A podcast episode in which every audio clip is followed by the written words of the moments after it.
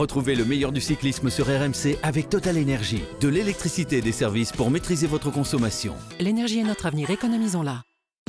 RMC. Grand plateau. Christophe Cessieux. Salut à tous, les vélos sont briqués, les coureurs euh, affûtés et les micros allumés, enfin on va voir ça dans quelques instants. Place donc à la grande boucle qui débutera ce vendredi avec le grand départ du Danemark où toute l'équipe de Grand Plateau, de l'intégral tour, de l'after tour est à pied d'œuvre pour vous faire vivre comme tous les ans euh, ce Tour de France. L'équipe au grand complet que je suis ravi de retrouver. Une équipe euh, emmenée par son druide, Cyril Guimard, qui est allé rendre visite à la petite ou aux petites sirènes plutôt, parce que monsieur est gourmand. Bonjour mon Cyril, comment ça va? Eh bien écoutez, moi ça va très très bien. J'ai rencontré mes petites sirènes et maintenant ben, je suis comme un petit poisson dans l'eau. D'accord.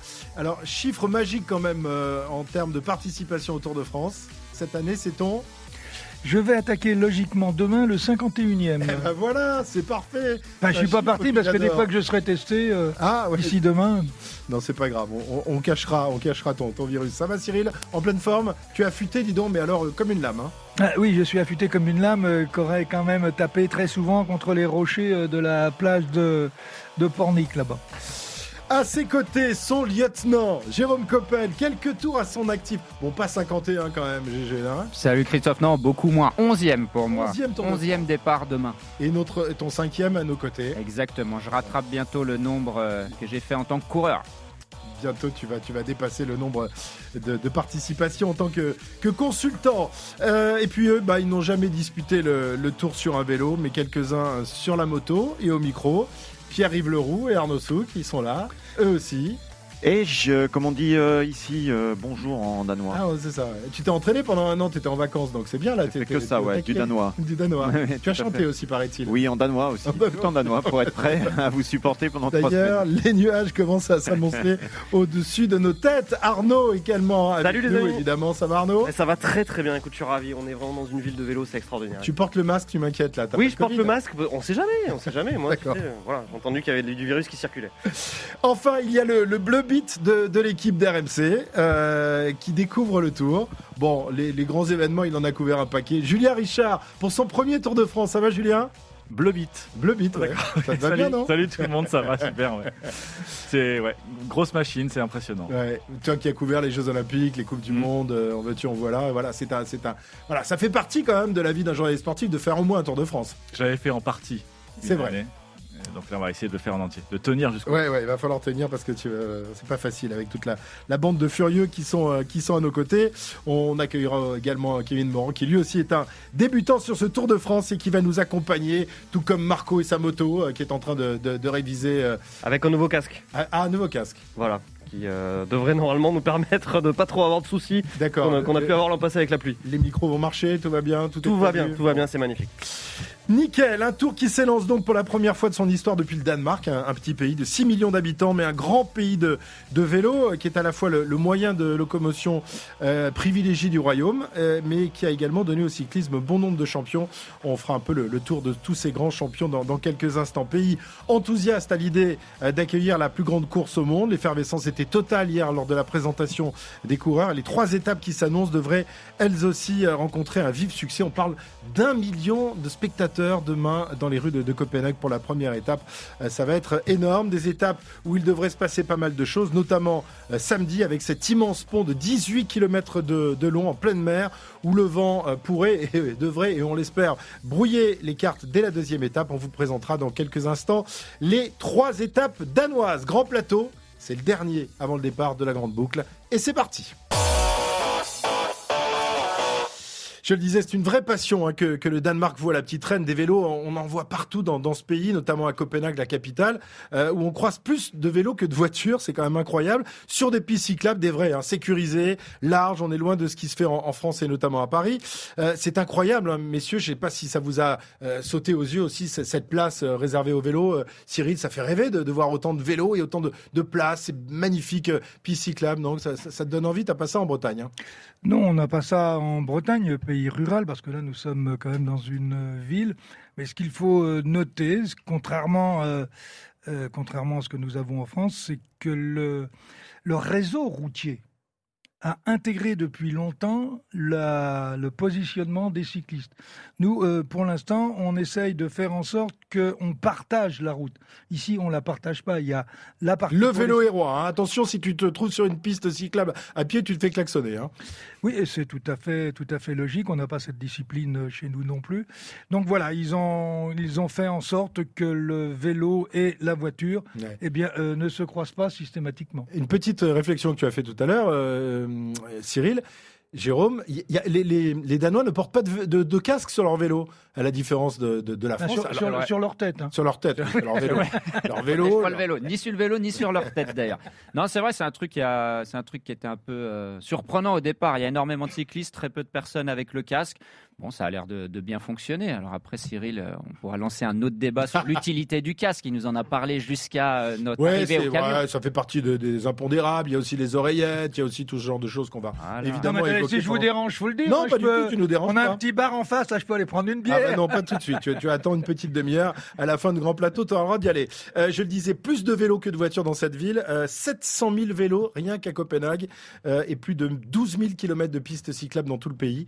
Euh, Copenhague qui s'enorgueillit d'être la capitale mondiale du vélo. 41% des, déplacements des habitants se font euh, euh, sur euh, la petite reine dans ce pays. Les Danois foutent vélo. Ils l'ont montré hier lors de, la présentation des, équipes qui se déroulait dans les jardins du Tivoli, qui se trouve juste à côté de, notre camion euh, C'est le plus vieux parc d'attractions au monde, une sorte de, Disneyland un peu désuet, magnifique. Euh, C'était plein à craquer avec une ambiance de dingue. Julien, on a eu certainement un aperçu de ce que sera la, ferveur populaire tout au long de- des trois jours de ce grand départ. Oui, vraiment un cadre euh, hyper festif. On entendait les, les cris dans les wagons du Grand 8 en plein looping parce que le parc continue à fonctionner, les chaises volantes dans les airs. Et puis surtout, en plus du soleil, des bières et des fans de vélo dans la capitale mondiale du vélo. Euh, les décibels montent à chaque coureur danois qui monte sur scène et euh, vainqueur à l'applaudimètre, vous allez l'entendre, le deuxième du dernier tour. From Denmark, last year's runner-up, Jonas Vingegaard. Jonas Vingegaard entouré par ses coéquipiers de la Jumbo Visma, Christophe Laporte et et Primoz Roglic.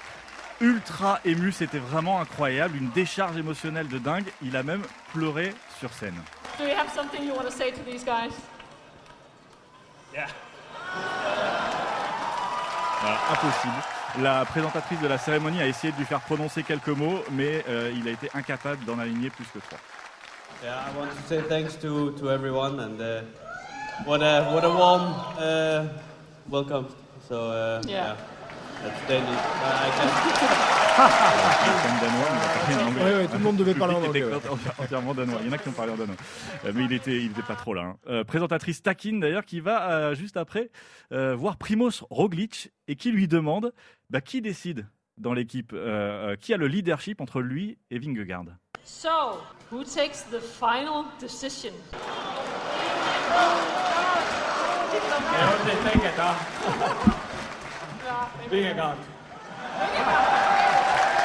Ah, il s'en sort bien il est très malin surtout Primoz Roglic euh, et ça a fait évidemment marrer les supporters euh, danois. Il y avait 10 000 billets gratuits qui étaient à disposition. Ils, ont, ils sont partis en deux heures et, et les autres, parce qu'il y avait beaucoup plus que 10 000 personnes hein, dans le parc, les autres ont dû acheter un ticket classique à 20 euros environ, euh, mais ils voulaient tous être là. On aime le Tour de France parce que c'est magique. Le cyclisme au Danemark, c'est énorme. Donc juste avoir le Tour de France au Danemark, c'est incroyable. C'est dingue. Regardez cette folie, j'adore. C'est vraiment un rêve parce que c'est quelque chose que l'on ne vivra qu'une fois dans notre vie d'avoir le Tour de France chez nous. On a été le voir en France, donc de l'avoir ici, c'est génial. Alors, il faut savoir que le Tour de France euh, réalise des cartons d'audience hein, au Danemark. Ces dernières années, c'est du 60% de part de marché euh, sur euh, l'ensemble des étapes. Donc, en gros, il y a 6 Danois sur 10 qui sont devant leur télé euh, pour, pour les étapes du Tour de France. D'ailleurs, on a posé la question.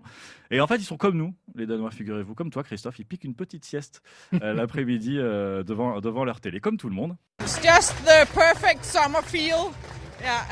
Le parfait esprit de l'été. Je trouve que c'est bien résumé euh, de la part de cette spectatrice. Euh, dans un pays dont le point culminant est à 173 mètres d'altitude, eh bien c'est assez fou quand même de voir hier tous ces gens euh, qui portaient des t-shirts et des casquettes du à poids du meilleur grimpeur hein, qui avait été dis- distribué par le, partenaire. Gros coup de cœur pour cette ambiance chez les, coureurs que l'on voyait sur scène, vraiment surpris hein, de cet accueil. Écoutez les Français Tony Galopin, Guillaume Martin et Benoît Cosnefroy. Franchement, c'était impressionnant. Le, le monde et l'ambiance qu'on a eue là, franchement, c'était quelque chose. On n'est plus habitué à ces ambiances-là depuis quelques années avec le Covid et, et du coup ouais, ça fait plaisir. euh. Le public danois est un peu on fire là, c'était cool en vrai. Merci Copenhague. Merci Copenhague et Copenhague leur a bien rendu. Franchement, Vive le Tour de France Vive la France Vive le Tour de France Voilà, superbe ambiance hier soir. Euh, on l'a entendu euh, avec Vingegaard, on l'a vu avec euh, tous les coureurs français.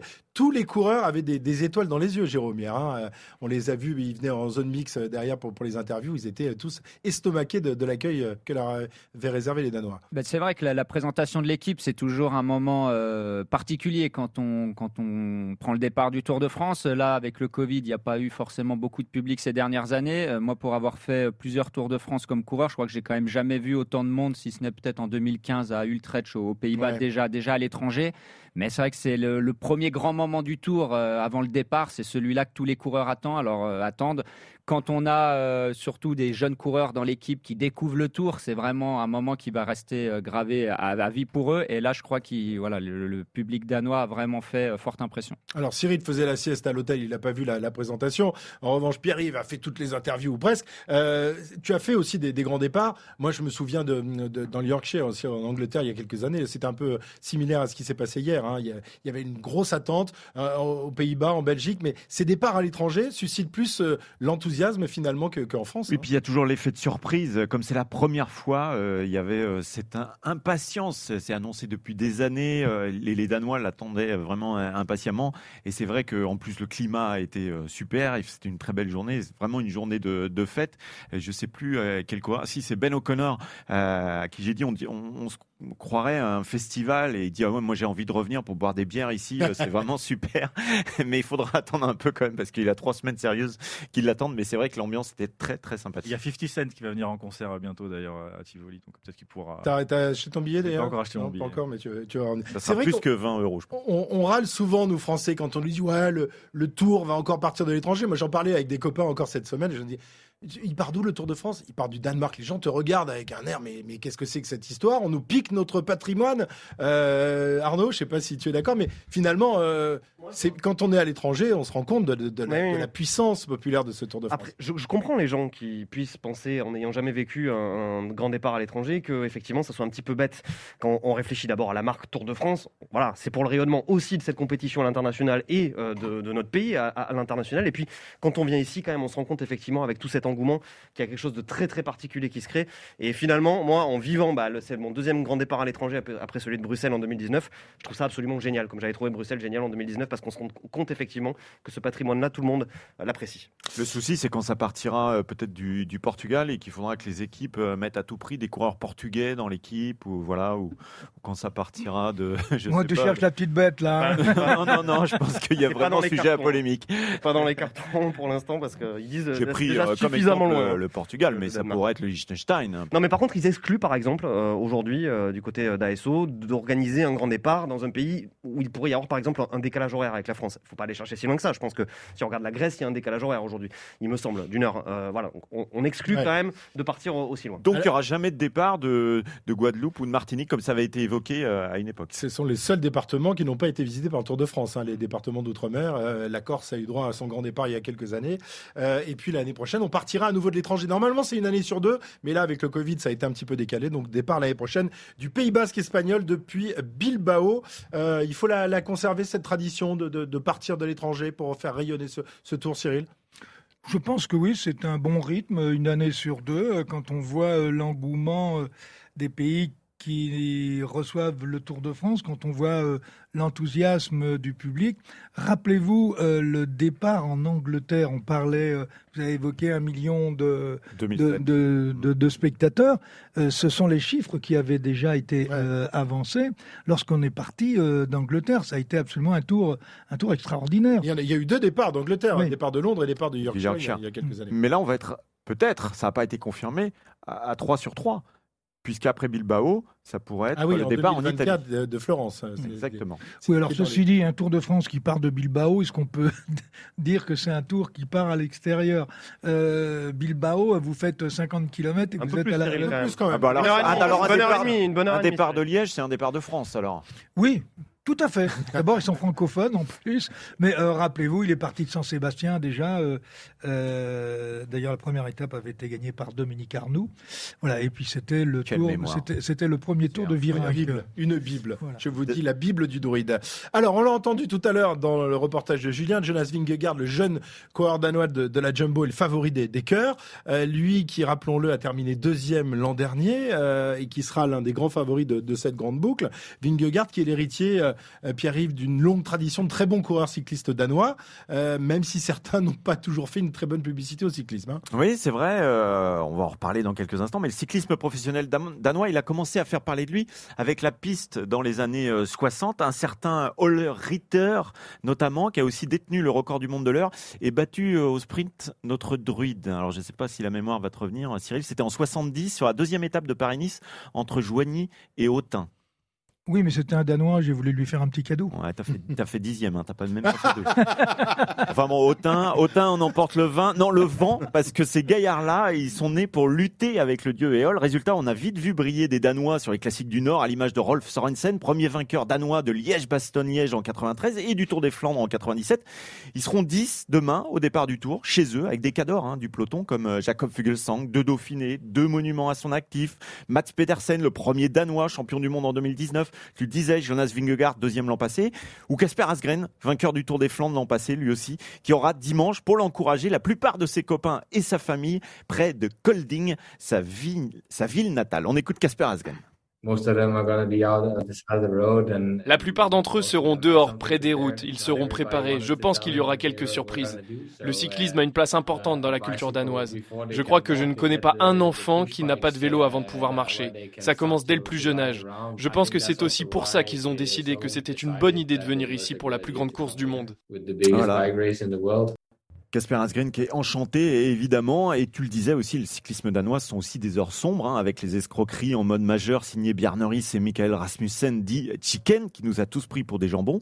Des gens très bons les danois savent aussi l'être et ils auront une pensée pour Chris Anker Sorensen fauché euh, par une voiture l'an passé à 37 ans. Un immense portrait de 40 mètres a été euh, réalisé par deux fans sur un terrain de foot à Holbeck un portrait du vainqueur d'étape sur le Giro ou à Paris-Nice que l'on pourra voir lors de la deuxième étape samedi Voilà, les cyclistes danois qui euh, raflent tout ou presque, notamment chez les jeunes, on en parlera dans un instant. C'est vrai qu'avec une population d'à peine 6 millions d'habitants, euh, Jérôme, euh, c'est quand même incroyable d'avoir autant de, bons coureurs. Ça, ressemble un peu finalement à, la Belgique ou aux Pays-Bas, hein, même genre de population et autant de, champions. Exactement, c'est ce que j'allais dire. Voilà, les, les Belges, les Hollandais, c'est exactement la même chose. Euh, je crois qu'ils ont aussi une culture dans les jeunes catégories de formation qui est vraiment très très bonne.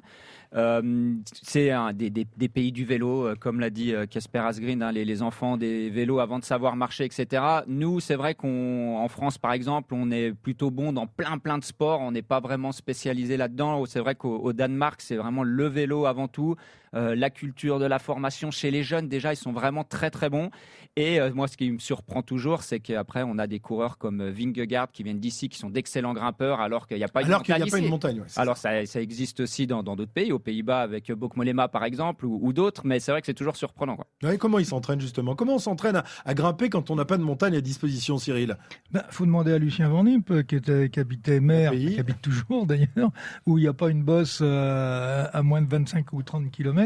Non, euh, les qualités de grimpeur sont liées à d'autres phénomènes que le fait de monter des côtes.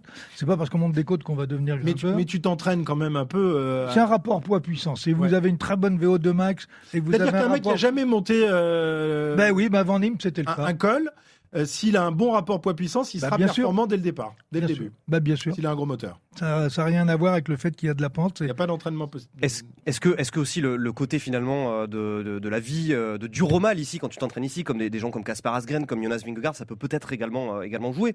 Euh, Asgren, il disait, moi je reste ici parce que justement, je, voilà, l'hiver il fait froid Parce et j'aime m'entraîner dans le parce froid quand il pleut. non, mais il n'y a, pas- il y a pas ce côté un petit peu, Cyril, à ton avis euh, Bah, moi, ce que je sais, c'est qu'au Danemark, pour y être déjà venu, il pleut quatre fois par jour. C'est-à-dire, c'est plus qu'en Bretagne. C'est-à-dire qu'en plus, ils vont rouler sous des conditions atmosphériques un peu difficiles. Mais vous savez, on est, on est de toute façon toujours bien là où on est né. Et que euh, on y revient euh, généralement et que c'est toujours le plus beau pays du monde et que euh, pour eux, euh, quand ils s'entraînent ici, comme comme le disait Asgreen tout à l'heure, on a d'abord un vélo avant de marcher.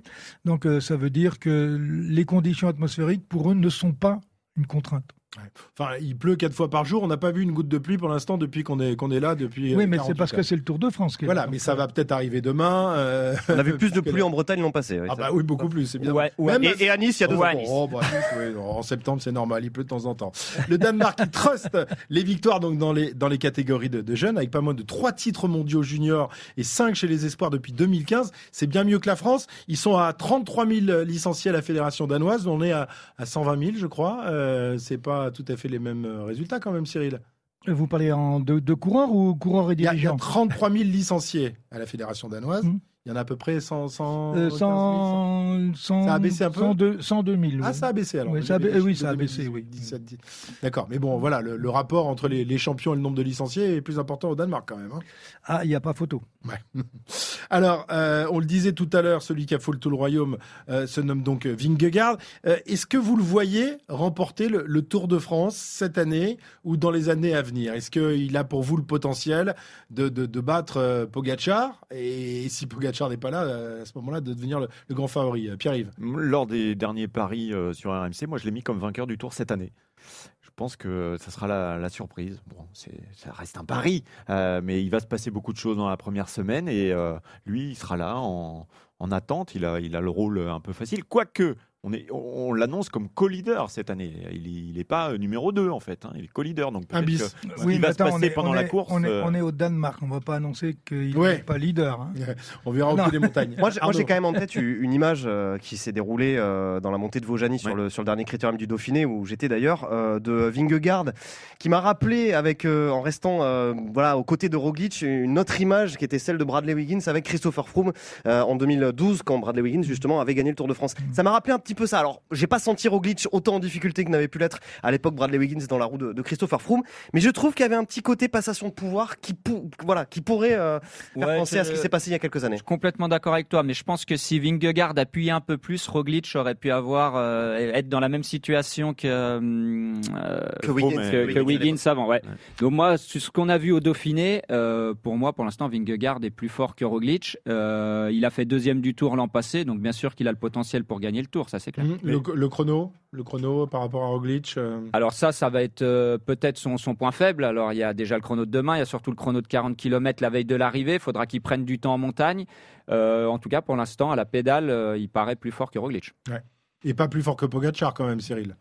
Ben, point d'interrogation, mais Pogachar euh, semble tellement facile. euh, il a une telle sérénité, il a un tel, euh, un tel calme. Il, il court pratiquement jamais à l'envers, il ne fait pas de faute.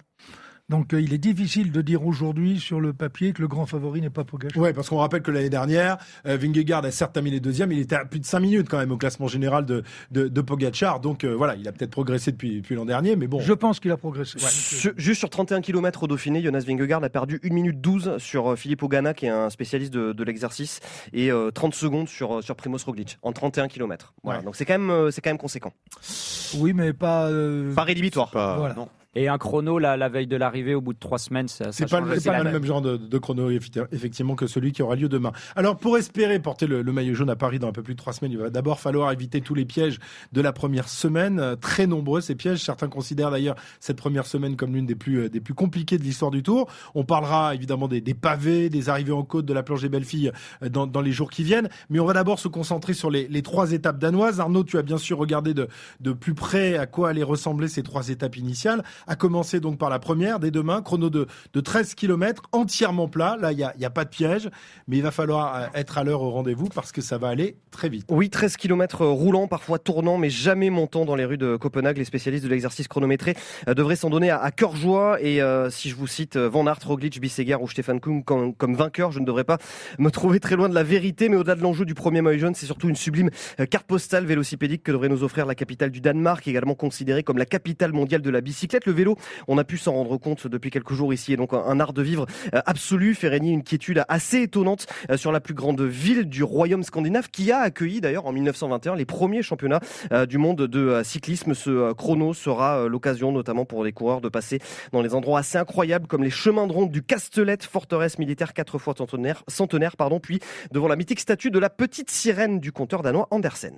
Et puis samedi, donc deuxième étape, on en parle énormément depuis très longtemps de cette deuxième étape, notamment en raison de ce pont en pleine mer, balayé par des vents puissants quasiment tous les jours de l'année. hein. Alors c'est l'occasion pour moi de vous rappeler euh, ou de vous apprendre, si vous ne le savez pas, qu'il y a 444 îles au Danemark et que pour les relier, bah oui, il faut quand même construire des ponts.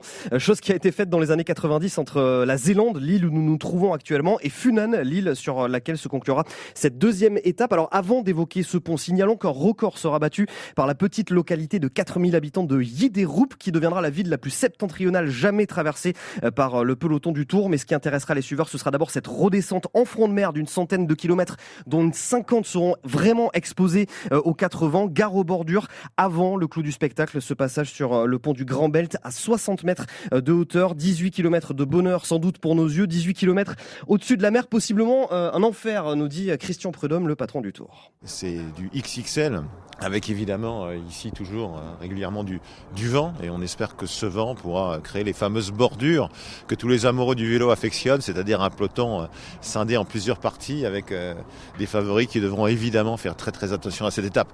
On ne pourra pas gagner le tour lors de la deuxième étape, mais, mais des favoris pourront à l'évidence le perdre. Voilà, l'arrivée de cette deuxième étape sera donc jugée au pied du pont, de l'autre côté, au bout de ces 18 km à coup sûr un petit peu surréaliste à Niborg. Est-ce qu'il y aura un classement du meilleur grimpeur au sommet du, du pont? Non, Parce non, pas au sommet du pont. C'est pas répertorié. C'est plus- l'endroit le plus haut du Danemark. Alors, il hein. faut savoir que la pile, les deux piles Ouais. du pont euh, culminent à 254 mètres et sont effectivement. Alors, en réalité, non, parce qu'il y a une antenne de télévision ou de radio euh, qui est plus haute que les 254 mètres. Mais on va dire que voilà, sur du, du, du dur, on va dire que c'est le- l'endroit le plus, le plus haut du Danemark. Est-ce qu'on a une idée de- du vent, euh, des prévisions météo pour samedi, Cyril? Oui, puisqu'on on annonce des vents entre 15 km heure et 40 km heure. euh, Donc 15, c'est pas beaucoup, mais 40, c'est pas mal. À 40, ça suffit. 40, ça suffit. C'est- sur- c'est- surtout au-dessus de la mer. C'est surtout l'orientation qu'il faut Voilà, regarder en exactement. plus, en plus de la, de la puissance. Là, ça sera vent d'ouest, donc pour l'instant plutôt défavorable sur le pont, mais à partir du sprint intermédiaire, les 40 km Ouais. avant le pont, euh, là c'est bien vent de côté et voilà, on pourrait avoir des bordures avant le pont par contre. Il y, a- il y a fort à parier, oui, qu'effectivement, sur le pont, ça, ça arrive en, en miettes déjà, ce, ce peloton.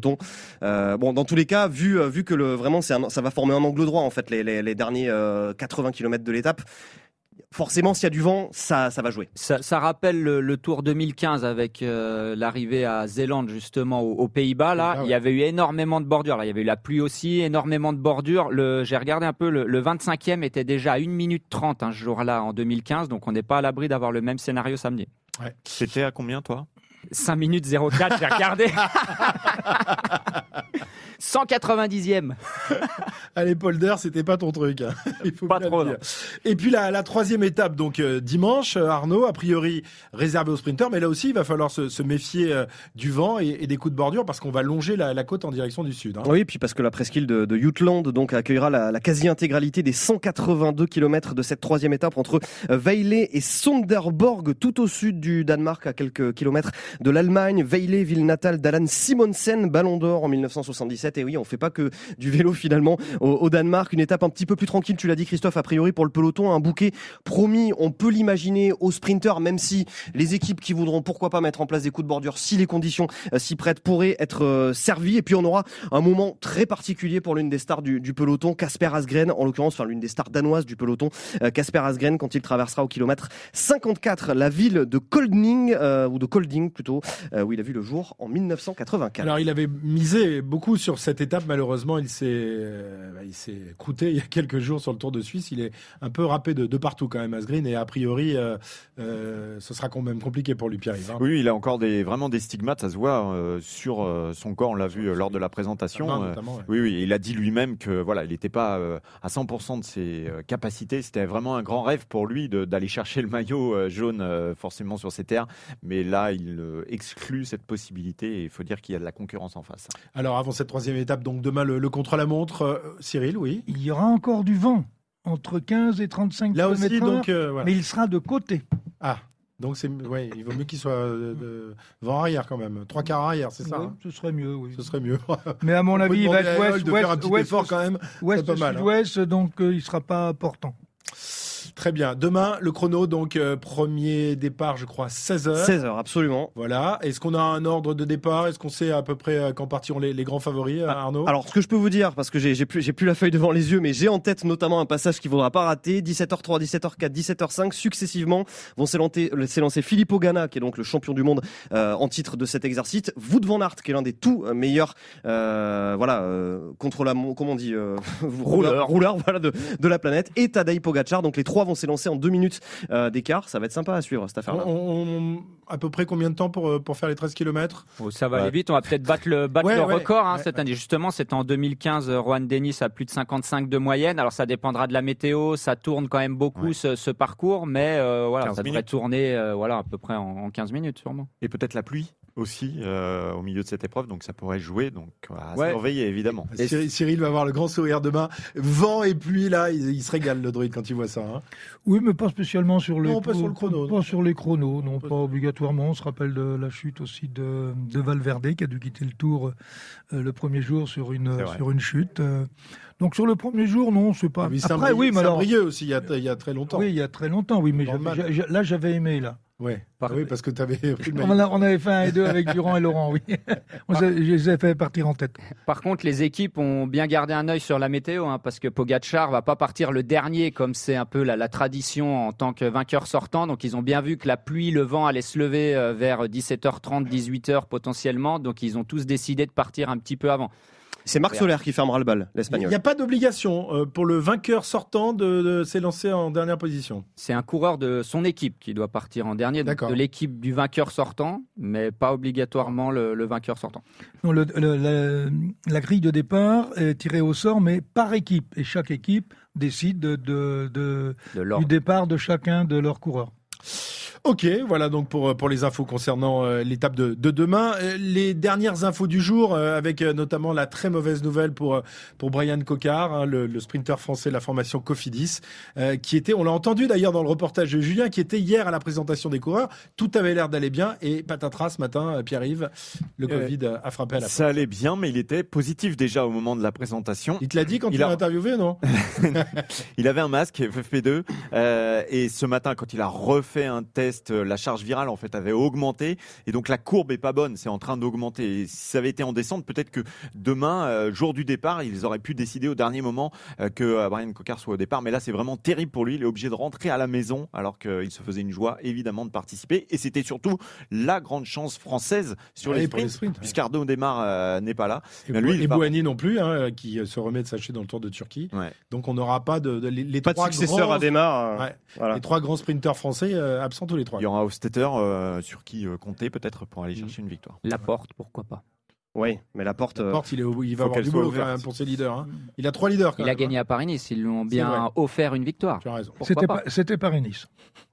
Juste une petite précision parce qu'on on parlait de, Brian Cocard euh, qui donc lui a vu sa charge virale augmenter. Un autre coureur, euh, Bob Jungels, euh, était positif hier matin. Il s'est fait retester ce matin. Il était toujours positif mais avec une charge virale indétectable. Donc on l'a autorisé selon les nouveaux règlements de l'Union cycliste internationale malgré tout donc à s'aligner. C'est l'UCI qui a validé tout simplement le fait que le test était positif mais avec une charge virale indé- indétectable. Donc ça illustre un petit peu, on va dire, l'assouplissement tout relatif malgré tout du règlement de l'Union cycliste internationale vis-à-vis des, des coureurs potentiellement positifs. J'espère que dans l'équipe Cofidis, on a été très très prudent parce que pendant quelques heures, il est certain que Brian Cocard a été avec euh, ses euh, camarades et j'espère qu'il n'y aura pas de mauvaises nouvelles dans euh, les jours à venir. Ouais, évidemment, euh, ce, ce Covid qui va continuer d'embêter le Tour de France comme il le fait depuis, depuis deux ans. Mais euh, finalement. Il n'y a pas de masque ici, hein, quand Ouais, même. mais Enfin, le, Tour était passé à Pour les travers spectateurs, gouttes je veux dire. en 2020 notamment, mis à part pour le patron euh, du Tour, Christian, qui avait été euh, contrôlé positif. Il avait failli le Premier ministre d'ailleurs ce jour-là.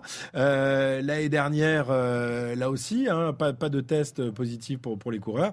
Et là, cette année, alors que tout allait bien, il y a encore euh, 15 jours, 3 semaines, et bien le, le Covid qui refait parler de lui et qui va sans doute nous embêter tout au long de, de ces trois semaines. Un mot également de la formation Bahreïn qui a été euh, à nouveau visitée aujourd'hui par, par la police euh, danoise. Ça a donné lieu à une drôle de scène hein, euh, en conférence de presse, puisqu'ils étaient en conférence Ouais. de presse après cette, cette perquisition et ils n'ont pas voulu vraiment en parler, Arnaud. hein. Alors c'était le directeur de la performance En l'occurrence qui était en, en conférence de presse en, compagnie de Matej Mohoric et de Jack Egg, donc deux coureurs de l'équipe euh, Bahrain Victorious. Et donc euh, en préambule, euh, le directeur de la performance a expliqué qu'il n'y aurait absolument aucune question qui pourrait être posée à Jack Egg et à Matej Mohoric à propos donc de ces dernières perquisitions qui ont été, révélées ce matin. Voilà, il a dit nous on n'a rien à se reprocher, etc., etc. On comprend pas ce qui nous est reproché. On va se concentrer sur la, performance et sur la course qui nous attend. Bon.